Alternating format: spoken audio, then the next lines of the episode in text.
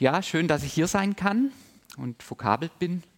Dass ich jetzt nach oben vokabelt bin, bete ich jetzt gleich mal noch. Und dass ihr auch vokabelt seid, betet ihr am besten auch mit. Äh, dass ihr dann das, auch Gottes Stimme hört in dem, was ich sage. Das ist ja immer beides. Also das Reden und das Verstehen auch. Und ich bin sicher, dass Gott zu euch reden wird. Selbst wenn es vielleicht hier und da von mir nicht so sauber ist, dann redet er trotzdem. Das ist die Gnade, die er gibt. Ähm, auch wenn eine Predigt mal nicht ganz so besonders sein sollte. Jesus, ich danke dir, dass du da bist, Herr.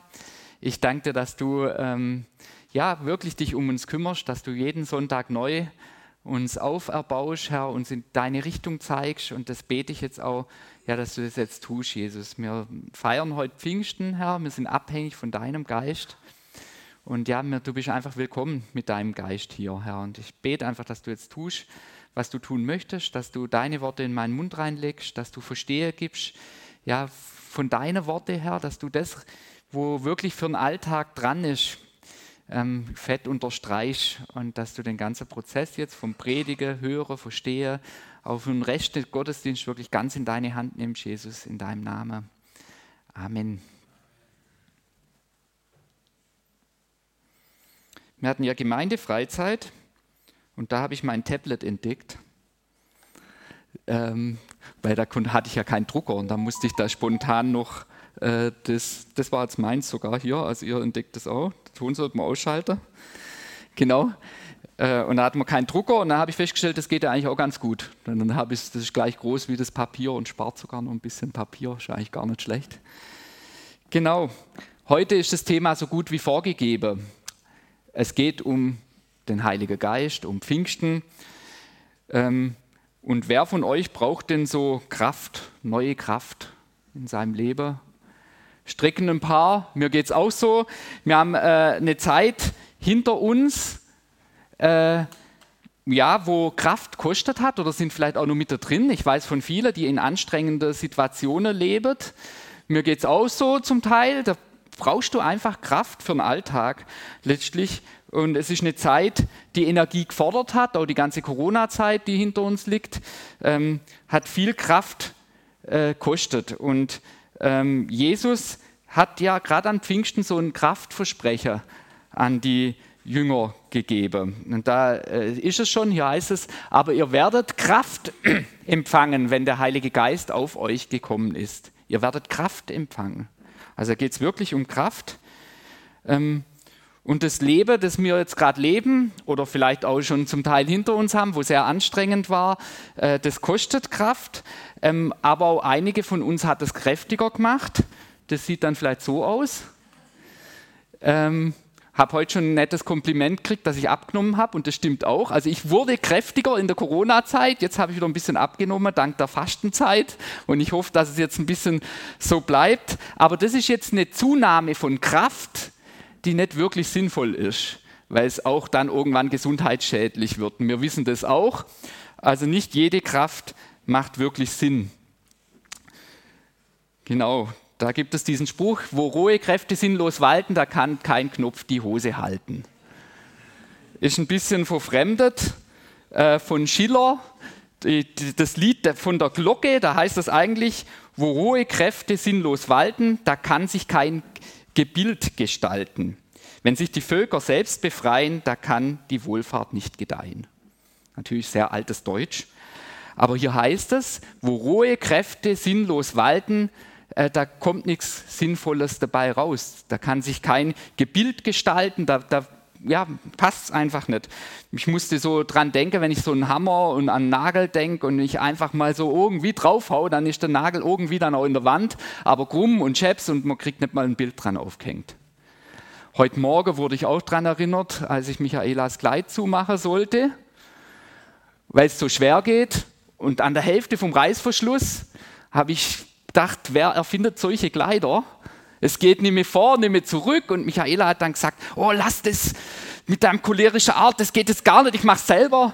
So, weil ich einfach, ich wollte das Ding halt irgendwie tun und sie hat wahrscheinlich Angst gehabt, dass jetzt gleich der Schlitz vom Kleid noch viel größer ist, wie er sein sollte. Also es kann passieren. Kraft an sich ähm, sagt noch nichts aus.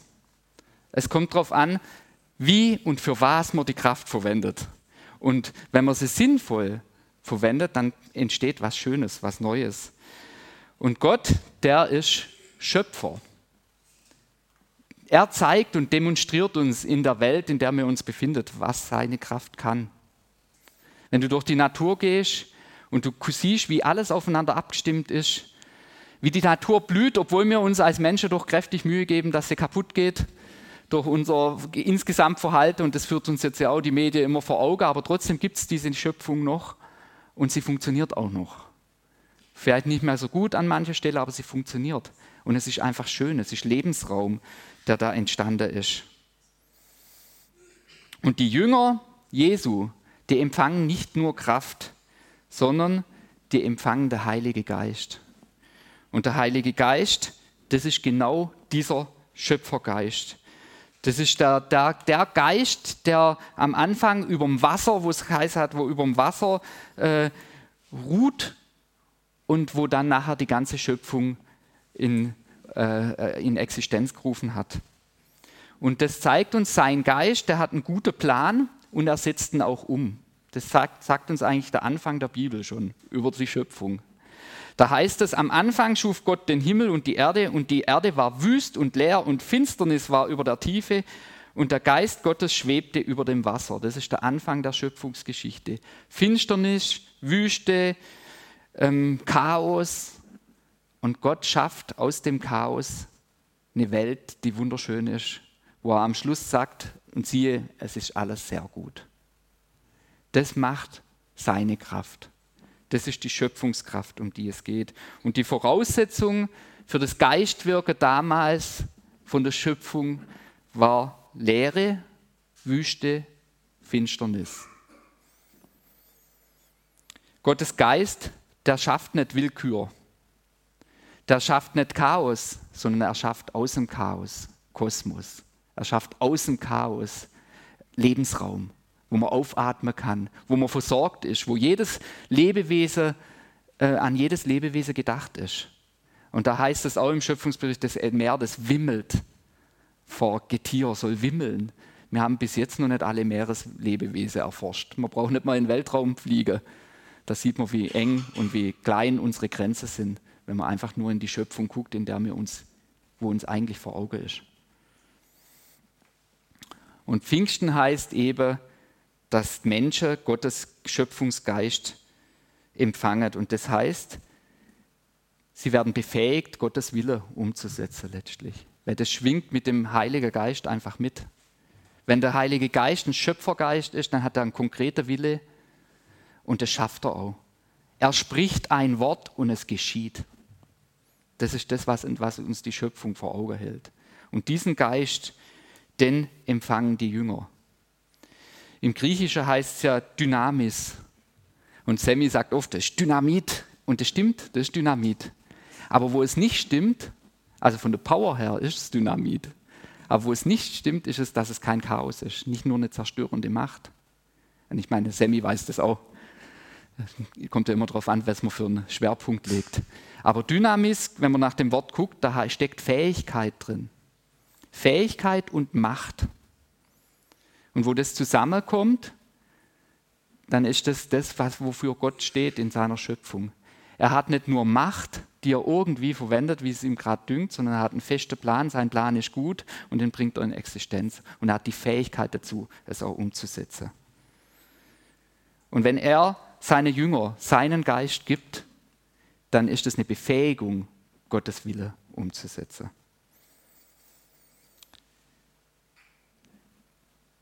Was war der konkrete Sinn? Was war der, der, engere Plan, der nächste Schritt quasi, den Gott da vorhatte mit der Geistausgießung? Da heißt es, aber ihr werdet die Kraft empfangen, wenn der Heilige Geist auf euch gekommen ist. Das sagt Jesus voraus. Und dann geht der Satz noch weiter. Und ihr werdet meine Zeugen sein, sowohl in Jerusalem als auch in ganz Judäa und Samaria und bis an das Ende der Erde. Also da zeigt schon der Plan des Heiligen Geistes, wieso er sich überhaupt ausgießt, seine Jünger. Da geht es nicht in erster Linie um mal eine Dosis Kraft, die man für den Alltag braucht. So. den Alltag, den man selber sich plant und wo man gern allem nachgeht, den Job, den man schon ewig, die Karriere, die man schon ewig plant hat und dann kommt der Heilige Geist und soll einem gefälligst die Kraft dazugeben. Das kann sein, dass er das macht, wenn das mit seinem Plan d'accord geht. Wenn das, wenn das der Weg ist, den, man, äh, äh den er auf einen sieht, kann er durchaus sein. Er hat sich auch schon durch, durch Josef äh, verherrlicht im Alten Testament, der auch eine weltliche äh, Karriere gestartet hat und, und äh, hat da äh, noch Weisheit vom Heiligen Geist dazu gekriegt. Aber wenn es nicht Gottes Plan ist, wieso sollte der Heilige Geist dann da noch die Kraft dazu geben? Aber er gibt die Kraft hier zum ganz gezielten Zweck, nämlich dass seine Jünger Zeuge sind. Zeuge von wem? Von Jesus selber. Da geht es auch nicht um die Jünger, da geht es um Jesus. Sie sollen auf Jesus hindeuten. Für Menschen, für andere, nicht für sich selber, sondern für die Menschen in Jerusalem, von ganz Judäa, Samaria bis ans Ende der Welt, also für alle Menschen.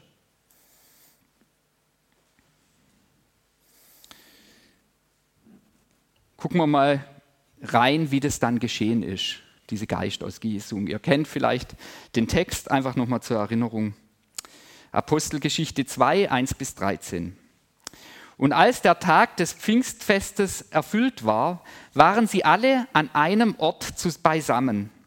Und plötzlich geschah aus dem Himmel ein Brausen, als führe ein gewaltiger Wind daher und erfüllte das ganze Haus, wo sie saßen und es erschienen ihnen zerteilte Zungen wie von Feuer, und sie setzten sich auf jeden einzelnen von ihnen. Und sie wurden alle mit dem Heiligen Geist erfüllt und fingen an, in anderen Sprachen zu reden, wie der Geist ihnen gab, auszusprechen. Es wohnten aber in Jerusalem Juden, gottesfürchtige Männer von jeder Nation unter dem Himmel. Als sie aber dieses Geräusch als aber dieses Geräusch entstand, kam die Menge zusammen und wurde bestürzt, weil jeder Einzelne sie in seiner eigenen Mundart reden hörte. Sie entsetzten sich aber alle und wunderten sich und sagten, siehe, sind sie nicht alle diese, die da reden, Galiläer? Und wie hören wir sie ein jeder in unserer eigenen Mundart, in der wir geboren sind?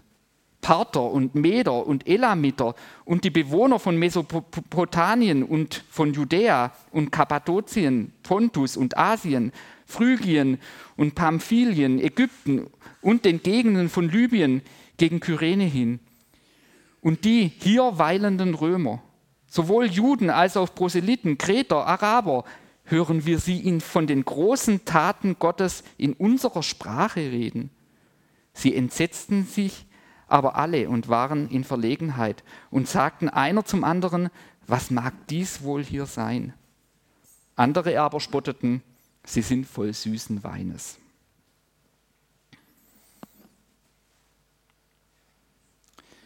Es geht darum, Zeuge von Jesus zu sein. Und genau das passiert an Pfingsten. Das, was Jesus vorhergesagt hat, es passiert es, dass sie Kraft kriegen und der erste Schritt, was passiert, ist, dass sie Zeugen sind. Von der großen Tat der Gottes reden sie in der Sprache derjenigen, dass sie es auch verstehen können. Ganz viele verschiedene Menschen von verschiedenen Kulturen, verschiedener Sprache hören Gottes Taten. Sie sind Zeuge für Jesus. Und die Zeuge, die uns hier vorgestellt werden, sind mehr als nur welche, die Berichte und Geschichten von Jesus erzählen. Sie sind Repräsentanten von Gottes Reich. Paulus sagt an einer anderen Stelle, wir sind Botschafter an Christi Stadt. Das ist was Ähnliches, ein anderes Bild dafür. Aber das heißt, wir sind nicht nur welche, die erzählen von Jesus, sondern wir repräsentieren das Reich Gottes in persona. Und das ist das, was bei den Jüngern auch passiert. Einerseits hören sie Gottes Rede, die andere, also das ist die reine Berichterstattung, wenn man es so nimmt, aber auf eine Art und Weise, die übernatürlich ist, wo klar ist, das ist nicht von dieser Welt. Das ist Reich Gottes, was da passiert. Sie sind beides. Sie sind Licht quasi in der Welt, selber. Ihr seid das Licht der Welt.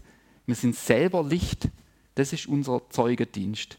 Wir sind selber Repräsentanten von Gottes Reich. Und nicht, weil wir uns das aussuchen, auch nicht, weil man sich vorstellen kann. Die haben erstmal nur in Sprache geredet.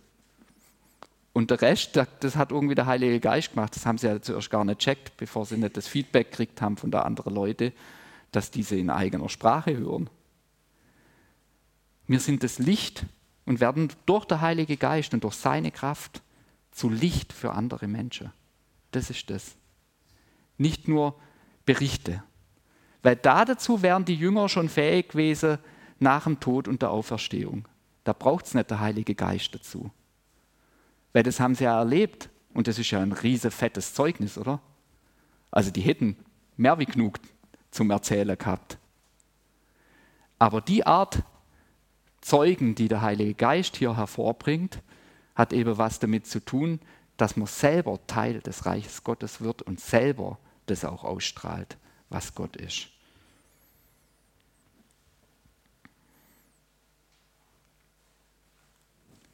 Der Heilige Geist wird ausgegossen als Kraft zur Gottesbeziehung anderer. Ich habe es bewusst mal so provokant geschrieben.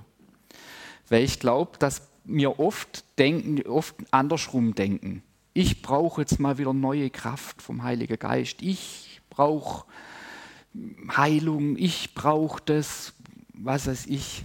Und wenn ich es nicht kriege, dann bin ich enttäuscht. Aber das ist nicht der Sinn des Heiligen Geistes. Ganz klar nicht. Der Heilige Geist in uns ist für andere. Zumindest ist das der Anfangssinn. Und ich habe manchmal schon gedacht, und da ertappe ich mich manchmal dabei, das ist auch so ein, ein, ein, äh, ein Prüfstein, wer denn tatsächlich auf dem Thron sitzt. Ich glaube, wir haben eine ganze Zeit lang auf, auf, auf vielleicht auch die Gnade überbetont, ich weiß nicht, woher das kommt, aber dass man sich vorstellen könnte, Jesus ist eigentlich so der Diener, der mein Leben bedient, der mir doch auch zu allem Kraft und Segen geben soll. Und wenn er es mir dann nicht gibt oder in der Gemeinde ich das dann mal nicht bekomme, was ich jetzt doch auch so dringend bräuchte, dann bin ich enttäuscht. Aber das ist nicht der Sinn vom Heiligen Geist. Er setzt Zeuge ein, ein Dienst für andere. Und weshalb schickt Jesus der Heilige Geist? Das können wir in Johannes 16, Vers 14 lesen. Da heißt es, er, also der Heilige Geist, wird mich verherrlichen, denn von den meinen wird er es nehmen und euch verkündigen. Er wird mich verherrlichen. Der Heilige Geist ist uns gegeben zur Verherrlichung Jesu, nicht für uns selber. Das ist der, der, der Grundtyp, weshalb wir der Heilige Geist kriegen. Und ich glaube, dass das uns vielleicht ein bisschen pfupfert, wenn es mal nicht um uns geht. Und vielleicht pfupfert es der eine oder andere hier auch.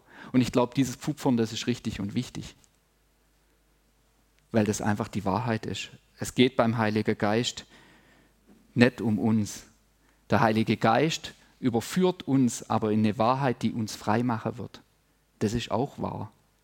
Aber ich glaube, die größte Freiheit vom Heiligen Geist liegt darin, wenn ich nicht mehr auf selber auf dem Thron sitze. Und die Heilung geschieht dann, wenn Jesus tatsächlich in meinem Leben auf dem Thron sitzt. Wenn es mal nicht mehr um mich geht, dann geht es ganz viel um mich. Das klingt ganz paradox, aber ich habe das selber auch schon so erlebt. Dann ich, war ich so von Liebe zu Gott erfüllt, dass ich ihm einen Liebesbrief zum Beispiel geschrieben habe, habe den geschrieben und, und hat selber mich berührt. Das ist doch so.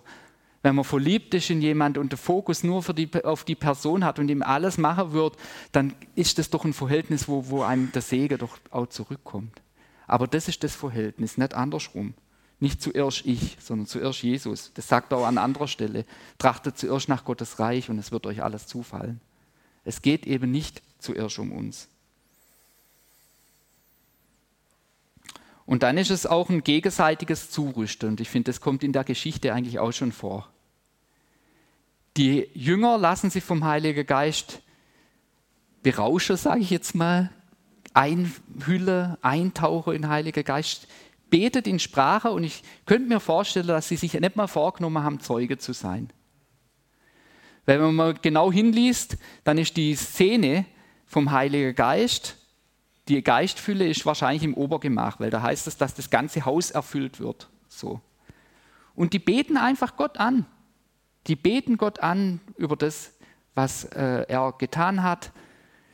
In Sprache sind erfüllt von ihm, von der Liebe. So. Und dann kommt irgendwann aber auch ein Schritt, wo sie rausgegangen sind, bin ich mir ziemlich sicher.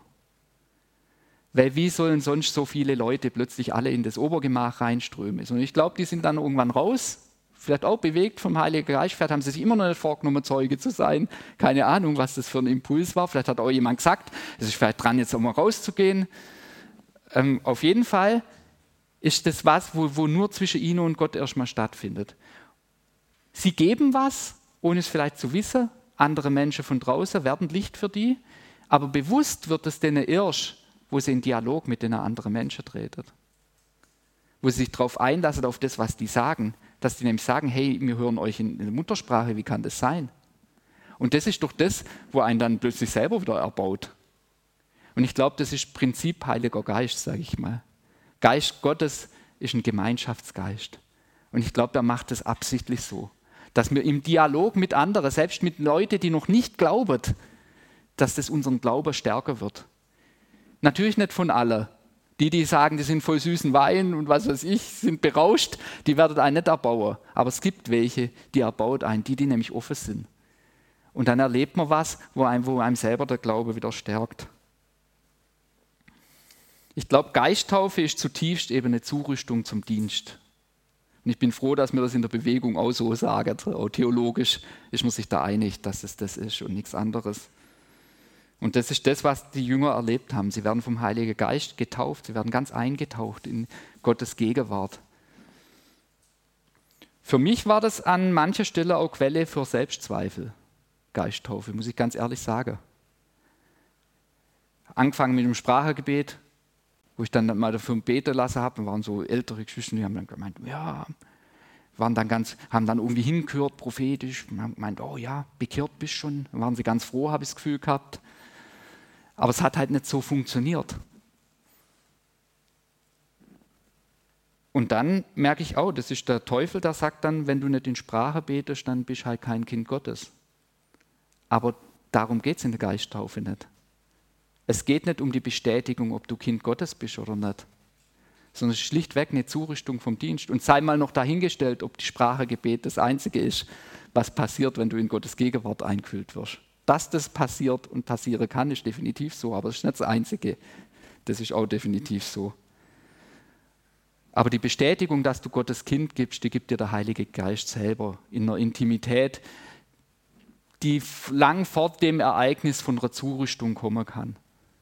Der Geist Gottes sagt unserem Geist, dass wir Gottes Kinder sind.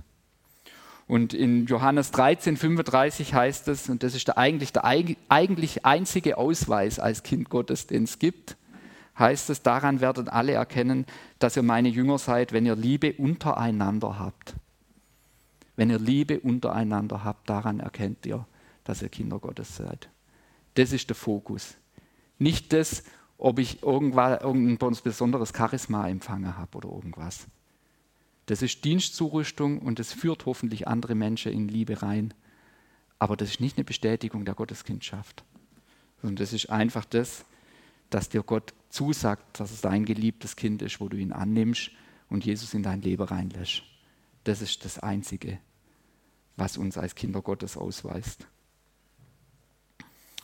Wie geschah die Geisttaufe? Was ist da jetzt genau passiert? Der erste Punkt, wir schon angesprochen haben, ist, dass es in Gemeinschaft passiert ist. In Gemeinschaft mit Gott, zur Gemeinschaft mit Gott. Das kannst du nicht lösen. Das ist nicht stille Kämmerchen. Ich sage nicht, dass das nicht möglich ist. Es gibt auch solche Zeugnisse. Aber es wird immer in Gemeinschaft führen. Und ich glaube, dass auch ein besonderer Segen auf Gemeinschaft liegt. Das haben wir jetzt auch erst bei der Freizeit erleben dürfen. Wie, wie stark das Gott, Gottes Geist auch wirken kann, wenn man einfach intensiv Zeit miteinander verbringt in Gemeinschaft. Da heißt es, und als der Tag des Pfingstfestes erfüllt war, waren sie alle an einem Ort beisammen. Das schon der erste Punkt. Sie waren alle an einem Ort beisammen. Schon was, wo man heute auch sagen kann, ist schon überhaupt nicht mehr nötig. Wir haben das Livestreaming, euch auch Gottes Segen dazu. Was, was heißt es, an einem Ort zusammen zu sein? Oder man ist doch immer und überall, überall. So vom Gefühl her. Aber sie waren zusammen an einem Ort und ich glaube, dass das nicht out ist, sondern dass das immer noch so was ist, wo der Heilige Geist ganz besonders wirkt. Und es macht Sinn, in Gottesdienst zu kommen, auch präsent ist. Alle sind eingeladen, hierher zu kommen. Es gibt da nicht irgendwie eine Grenze, dass uns irgendeine Nase nicht gefällt oder so. Und wenn uns eine Nase nicht gefällt, dann ist aber der Herr hier der, Haus, äh, der, der Gastgeber und der Herr und der Hausherr dann wird er uns das schon zeigen, wie hübsch die Nase ist. Sie waren an einem Ort zusammen und dort ist es passiert, aus der Gemeinschaft heraus. Das ist kein elitäres Christentum. Also die, die Geisttaufe haben, sind besser wie die, die das noch nicht erlebt haben oder irgendwas. Nee, das war es noch nie. Petrus zeigt es uns in diesem Text eine, wie es dann weitergeht und er reagiert, die Fragen, was müssen wir denn jetzt machen, die, die angesprochen waren, die gemerkt haben, da ist jetzt irgendwas Besonderes, die Gottes Reden gehört haben, nicht nur gedacht haben, die haben halt was gesoffen oder so. Dann steht Petrus auf und das ist eine ganz interessante Szene. Er stellt sich vor die anderen Jünger. Die stehen auch auf, aber er ist der Sprecher von ihnen. Das zeigt auch Gemeinschaft, dieses Wir, was die gehabt haben.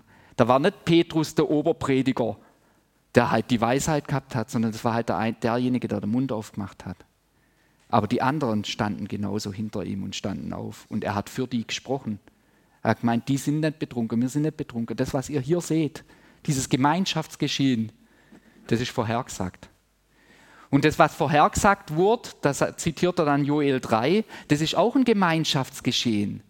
Da heißt es nämlich nicht, und der Heilige Geist, so viel zu elitärem Christentum, der Heilige Geist, der gießt sich auf ganz besonders gesalbte, hingegebene Menschen, die besonders religiös sind und besonders äh, viel beten. Da heißt es einfach, der Heilige Geist wird in der letzten Zeit auf, ausgegossen auf alles Fleisch. Punkt. Alle Menschen beziehungsweise ich muss mich korrigieren, da heißt es nicht, er wird ausgegossen, sondern das ist der Wille Gottes, dass er auf alle Menschen geht. Er will, dass in der letzten Zeit dass der Heilige Geist sich auf alle Menschen ausgießt. Das ist Gottes Wille. Und wenn du daran glaubst, und was wir gehört haben am Anfang mit der, mit der Schöpfung, dass das, was der Schöpfer will, dass er das auch in die Tat umsetzt, dann gilt das auch für dich, dass du den Heiligen Geist empfängst und auch in Dimensionen auch vom Übernatürlichen, wo man sich nicht vorstellen kann, vielleicht auf den ersten Blick. Das Pfingstwunder ist ein, ist ein Gemeinschaftswunder, nichts anderes. Das lebt auch da davon, also es ist im, am ersten, auf den ersten Blick noch kein Wunder, noch nicht so groß, nur beten halt in Sprache, aber im Feedback mit den anderen Menschen, wo die dann sagen, hey, das ist unsere Muttersprache, da wird das auch für die Jünger zum Wunder, zum tieferen Wunder. Es ist ein Gemeinschaftswunder. Und der Heilige Geist ist ein Geist der Gemeinschaft. 1. Korinther 12, 4 bis 7 wird über den Heiligen Geist und über die Gabe, die er gibt, das ist ja die Zurüstung, steht da, es sind verschiedene Gaben, aber es ist ein Geist. Und es sind verschiedene Ämter, aber es ist ein Herr. Und es sind verschiedene Kräfte, aber es ist ein Gott, der da wirkt, alles in allen. Durch einen jeden offenbart sich der Geist zum Nutzen aller ist eigentlich zusammengefasst, was Geisttaufe ist. Der Geist ist ein Geist. Die Befähigungen sind verschieden. Und die Befähigungen sind zum Nutzer für andere, nicht zum Selbstnutz.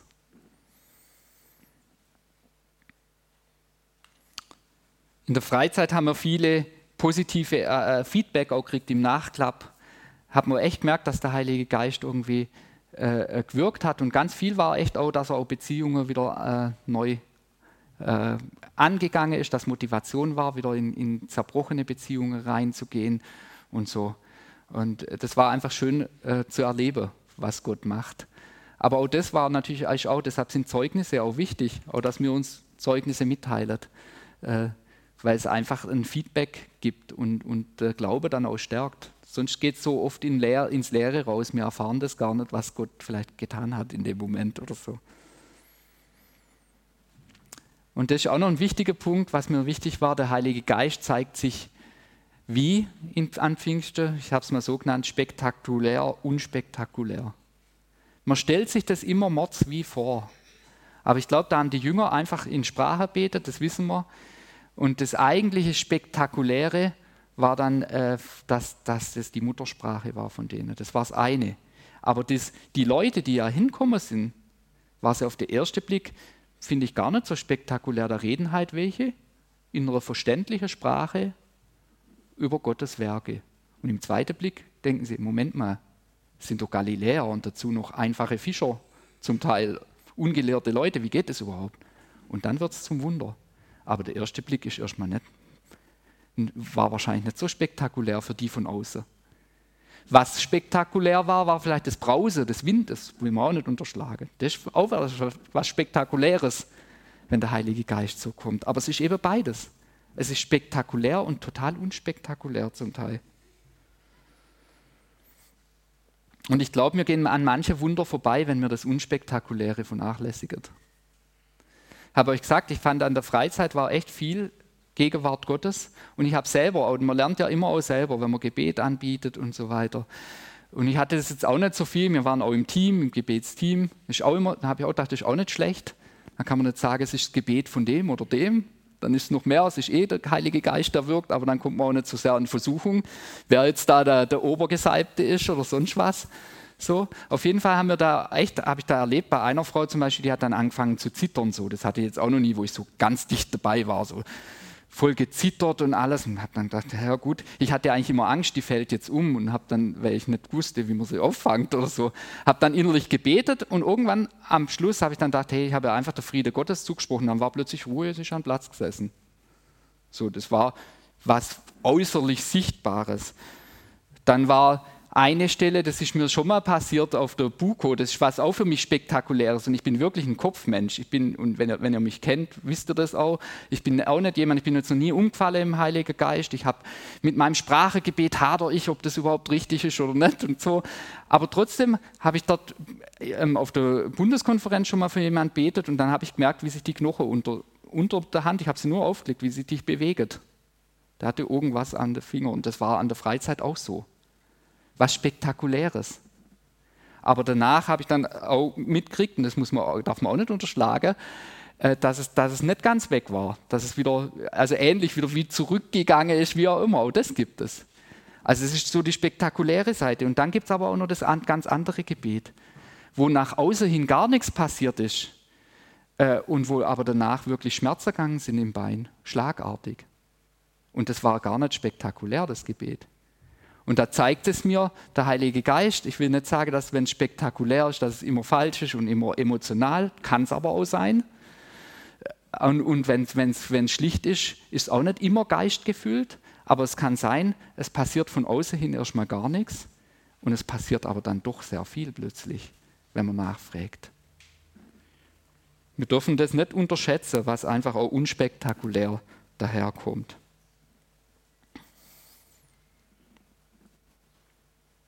Ich glaube, das, was Geisttaufe uns zeigt und wo wir Teil sein wollen, ist eben das, dass Jesus lebt. Er ist real. Er ist da, er ist erfahrbar für uns. Er gießt seinen Geist auf Fischer, auf einfache Leute, Leute, die, die sich Gedanken machen, ob das so alles ganz passt oder nicht passt, kann er überwältigen durch seine Kraft. Das ist einfach eine Realität. Und er stattet uns da damit aus, dass wir andere Licht sind, dass wir für andere wirklich Segen weitergeben.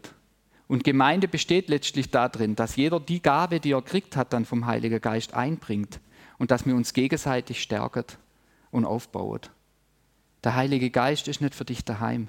Der Heilige Geist ist nicht fürs Obergemach gemacht gewesen, nicht fürs Wohnzimmer von einem, sondern für die Leute draußen. Und wie es auch immer geschah, die Jünger sind rausgegangen, da bin ich mir sicher. Die sind aus ihrem Obergemach rausgegangen. Und ich glaube, wir sind auch gerufen, rauszugehen und für, für Jesus zu wirken. Und das Schöne ist, ähm, zum Beispiel, das hat mir, wo ich das mal erzählt habe mit den Knochen, das, äh, dann hat einer gesagt, oh, das ist aber spooky, unheimlich oder sonst was. Für mich war das gar nicht so. Wo ich das erste Mal erlebt hatte, da hat mich jemand draufgelupft und hat gesagt, merkst du das eigentlich? Und dann habe ich gemeint, oh ja, stimmt ja. Weil ich so irgendwie im Frieden war und in der Ruhe von Gott her, dass ich das wirklich nicht wahrgenommen habe. Also es gibt auch manchmal spektakuläre Sachen, wo wir vielleicht gar nicht merken oder so. Und das ist, das ist was, wo, äh, aber wo, was, wo uns Gott reinführt. Wenn er was tut, dann ist es nicht unheimlich, sondern sind wir im Frieden. Und dann können wir auch im Frieden für Leute beten draußen. Brauchen wir nicht mehr Angst haben oder irgendwas. Das macht dann auch der Heilige Geist, da können wir uns zutrauen. Oder dass eben Leute aufmerksam werden auf uns. Dass wir den Impulse dann auch äh, folgen. Jesus, äh, Petrus spricht vor den Leuten, die, die auch berührt wurden, die gemerkt haben, da ist mehr wie jetzt nur reden. Da passiert was. Da ist Gott, zeigt sich lebendig irgendwie. Und Petrus sagt denen, ja, das, was ihr seht, ich sage es mal zusammengefasst, das ist Jesus. Das ist der Jesus, den ihr ans Kreuz genagelt habt. Das war sein Ende von der Predigt. Habe ich gedacht, oh super, kannst du auch noch was lernen. Nicht ein Werber drum, so, ach komm doch, und Jesus, der, der, der salbt dich und macht alle deine Schmerzen weg und sonst was. Nee, er hat gesagt, hey, das ist der Jesus, den du gekreuzigt hast, den, du, den ihr auf dem Gewissen habt, der sich hier lebendig zeigt. Und dann war erstmal Schluss. Und das hat eine Reaktion rausgerufen, nämlich dass die dann gefragt haben, ja, was sollen wir tun? Und dann sagt Petrus, tut Buße und jeder von euch lasse sich taufen auf den Namen Jesu Christi zur Vergebung eurer Sünden. So werdet ihr empfangen die Gabe des Heiligen Geistes. Buße tun, das heißt umkehren. Das heißt, Jesus regieren zu lassen. Das heißt, freiwillig den Thron ab, runterzusteigen, wo man merkt, dass man drauf sitzt. Es geht um ihn, nicht um mich. Das ist die Botschaft. Und wo ich das erlebe, dann werde ich auch seine Geistfülle erleben dann werde ich erleben, was es bedeutet, wenn er regiert, auch in meinem Leben und was das für einen Segen bringt. Buße heißt, dass man sich auf Jesus ausrichtet, auch ihn in den Fokus kriegt, ihm die Ehre gibt. Ich würde gern noch beten. Jesus, ich danke dir, dass du gekommen bist, um uns nicht verweist zurückzulassen, Jesus, dass du gekommen bist, um zu regieren, aber auch, Herr. Dass du nicht gekommen bist, dass wir dich für unsere Zwecke missbrauchen. Herr, und du weißt, wo das der Fall ist, vielleicht auch unbewusst, Jesus, und ich bete einfach, dass du es uns offenbarst. Ich bete, dass du es uns offenbarst, weil ich weiß, dass deine Wahrheit uns in Freiheit führt und dass deine Wahrheit uns wirklich heil macht, echt heil macht. Herr, und du siehst, wie schwer wir auch uns vom Thron stürzen lassen wo wir so gern drauf sitzen oder vielleicht auch meinen, drauf sitzen zu müssen. Wie schwer mir auch Verantwortung aus der Hand geben. Herr, und ich bete aber, dass das jetzt heute geschieht, Jesus. Dass du uns vom Thron runternimmst und selber drauf sitzt. Herr, ich danke dir, dass du lebendig bist, auch in unserer Mitte, auch so einfach wie wir sind, dass wir es erleben dürfen, ob im prophetischen oder auch in mancher anderen äh, ähm, ja, Dinge, wo, wo man einfach weiß, da warst jetzt du drin, Jesus. Und ich bete, dass du dich jetzt auch als lebendig erweist, Herr, in unserer Mitte. Sei du willkommen und tu du wirklich dein Werk jetzt in uns. Amen. Ihr seid eingeladen auch zum Gebet, gerade wenn ihr dafür beten wollt, um diese Geistfülle, dass es sagt, ich will, dass Jesus wieder mehr auf dem Thron in meinem Leben sitzt, dann seid ihr eingeladen, nach hinten zu gehen zum Gebet. Ich glaube, dass es Auswirkungen hat, wenn man auch für sich beten lässt. Vielleicht ist das auch ein Ruf aus dem Obergemach raus. Vielleicht ist das der erste Schritt aus dem Stolz heraus, dass man sagt, hey, ich, ich brauche es aber nicht, ich mache das lieber allein mit mir aus und sonst was, was denken die anderen. Lass es doch einfach mal die andere die andere sein und komm einfach. Und es ist eben nicht so, dass da zwei super gesalbte Leute sitzen, irgendwelche Überflieger, Geistliche, sondern Heidi und ich.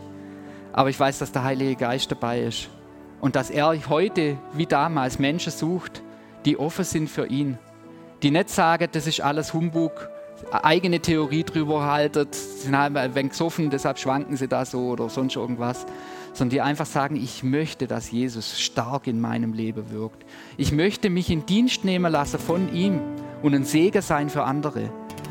Und ich weiß auch, dass er ein Segen für mich sein wird. Ich weiß, dass da, wo ich mich um ihn kümmere, er sich um mich kümmert und zwar vollumfänglich. Sei einfach eingeladen, wirklich zum Gebet.